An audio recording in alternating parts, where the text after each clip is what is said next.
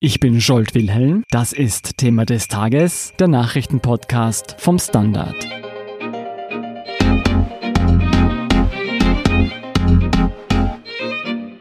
Zuerst die Ibiza-Affäre, dann schwere Postenschacher-Vorwürfe rund um die Casinos Austria und nun ein ausgewachsener Spesenskandal.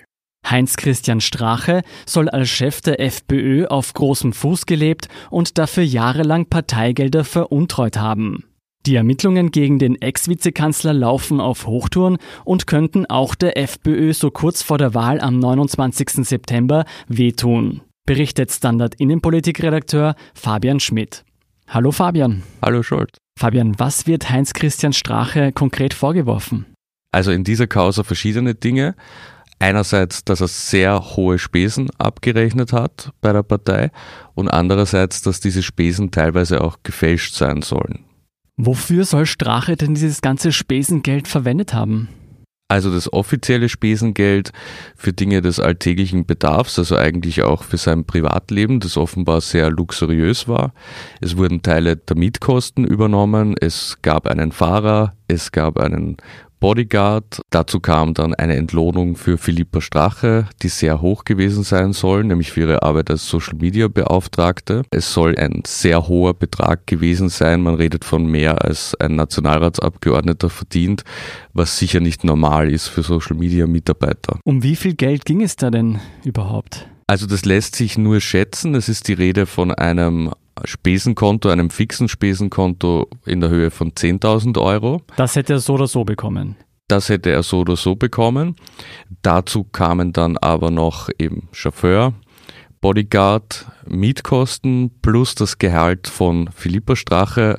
Also kann man sagen, bis zu 30.000 Euro im Monat die ihm zur Verfügung standen. Und das Ganze hat natürlich nichts zu tun mit seiner Entlohnung als Vizekanzler oder Clubobmann. Also das hatte er auch noch privat zur Verfügung. Das heißt, da hat er ja schon ganz gut verdient gehabt. Genau, also als Vizekanzler beziehungsweise vorher als Clubobmann kam er sicher auch auf 15.000 bis 20.000 Euro im Monat. Kann man sagen, woher dieses Geld genau kam?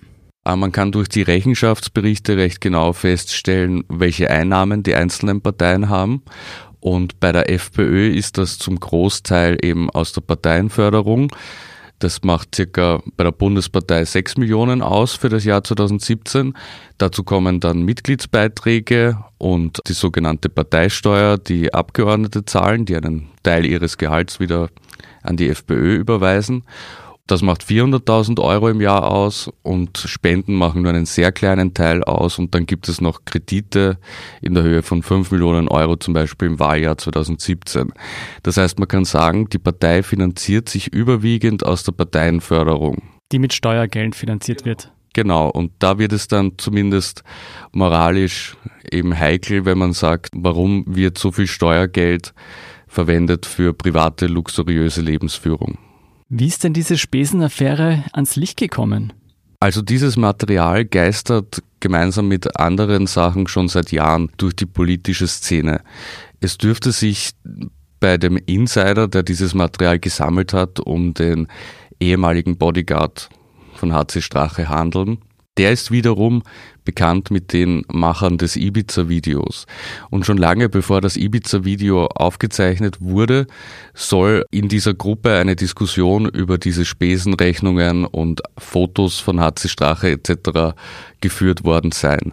Du, damit wir das richtig verstehen, das heißt, Straches eigener Leibwächter, der wohl ebenfalls Spesen bezogen hat, hat ihn auflaufen lassen? Ja, es deutet sehr viel darauf hin, dass die Ibiza-Macher mit diesem Leibwächter bekannt waren. Das weiß man auch schon länger.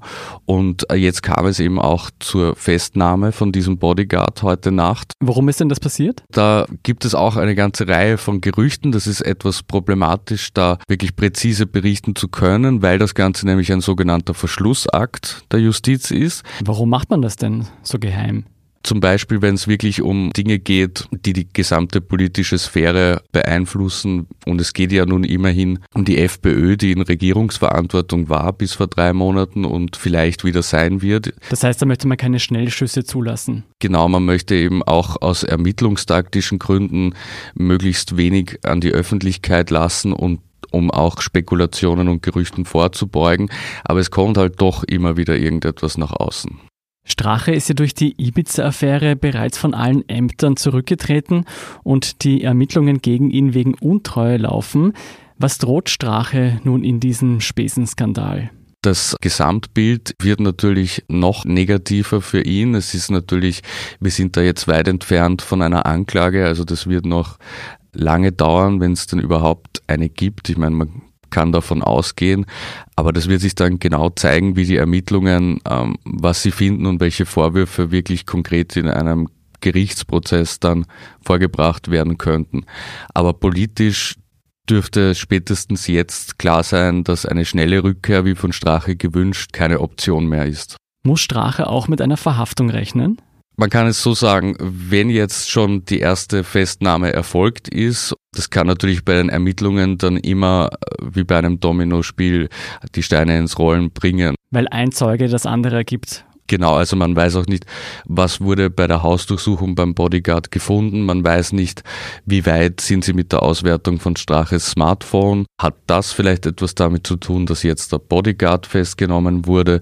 Und das kann wirklich jederzeit jetzt in alle Richtungen kippen. Und es gilt natürlich die Unschuldsvermutung für alle genannten.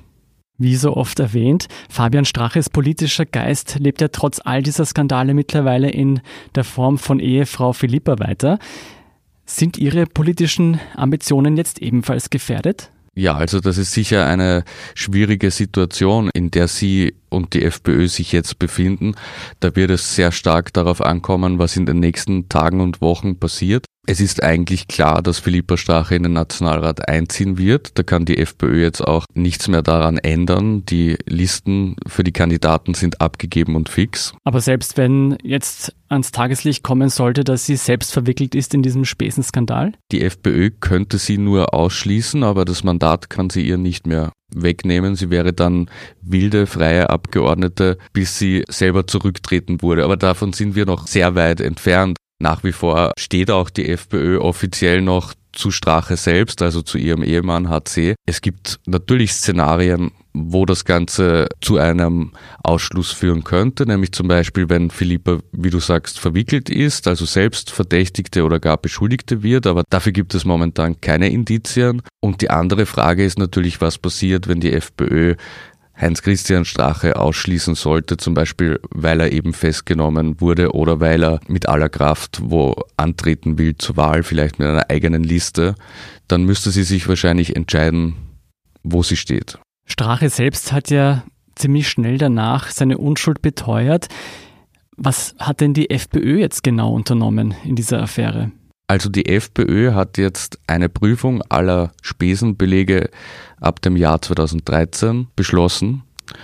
Und das geht vermutlich auch auf Anfragen von Medien wie Standard und Presse zurück. Also wir haben schon vor zwei Wochen gefragt bezüglich Gerüchte, dass es da Probleme gegeben haben soll bei der Abrechnung. Das ist einmal der erste Schritt und es gibt ja böse Stimmen, die munkeln, dass das sogenannte Durchgriffsrecht von Norbert Hofer, mit dem er rasch Leute aus der Partei ausschließen kann, eigentlich auch für den Notfall bei Strache gedacht sein soll. Also man wird noch sehen, wie sehr sich die FPÖ in den kommenden Tagen von ihrem langjährigen Ex-Obmann distanzieren wird. Das heißt, Hofer hat sich auch selbst irgendwo abgesichert mit diesem Durchgriffsrecht.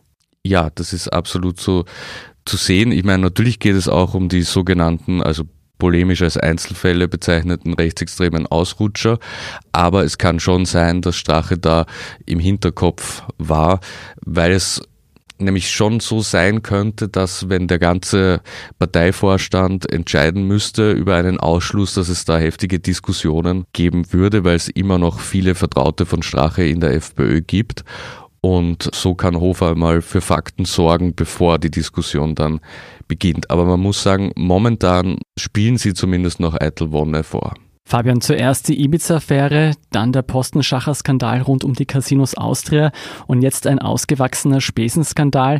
Könnte das alles so kurz vor der Wahl am 29. September der FPÖ doch noch zum Verhängnis werden? Naja, wir haben schon bei der EU-Wahl gesehen, die knapp nach dem Ibiza-Video war, dass es der FPÖ eigentlich kaum geschadet hat. Und ich glaube, ähnliches ist jetzt auch bei der Nationalratswahl zu erwarten, egal was noch passiert. Vielleicht auch deshalb, weil ja die neuen Spitzenkandidaten der FPÖ nicht jetzt in diese neuen Affären verwickelt sind. Ja, sie schaffen es zumindest sehr gut, diesen Eindruck herzustellen.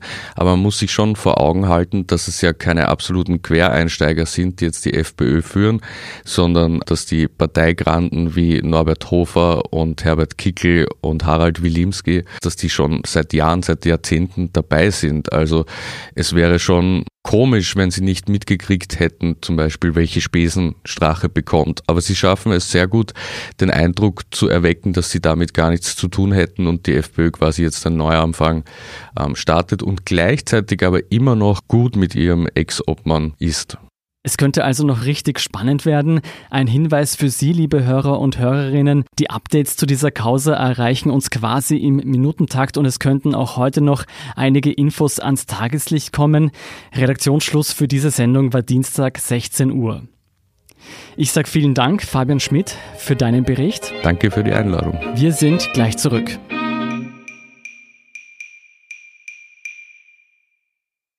Guten Tag, mein Name ist Oskar Bronner. Was man täglich macht, macht man irgendwann automatisch. Es wird zu einer Haltung. Sie können zum Beispiel üben, zu stehen. Zu Ihrer Meinung, zu sich selbst, für eine Sache. Wir machen das seit 1988 und es funktioniert. Der Standard, der Haltung gewidmet. Hier ist noch eine Meldung, die Sie interessieren könnte. Der Klimagipfel der Vereinten Nationen ging am Montag mit gemischten Gefühlen zu Ende. Zwar bekannten sich Dutzende Länder und Konzerne zu früheren und teils auch neuen, strengeren Klimazielen, doch Umweltschutzbehörden kritisieren, dass weiterhin viel zu wenig getan wird, um die Erderwärmung zu stoppen. Wir stehen am Beginn einer massenhaften Auslöschung. Und alles, wovon ihr reden könnt, ist euer Geld, sind eure Märchen vom ewigen Wirtschaftswachstum. Wenn ihr uns im Stich lässt, werden wir euch nie verzeihen brachte es die schwedische Klimaaktivistin Greta Thunberg bei ihrer Rede auf den Punkt. Das waren die Themen für heute. Ich bin Scholt Wilhelm vom Standard. Baba und bis zum nächsten Mal.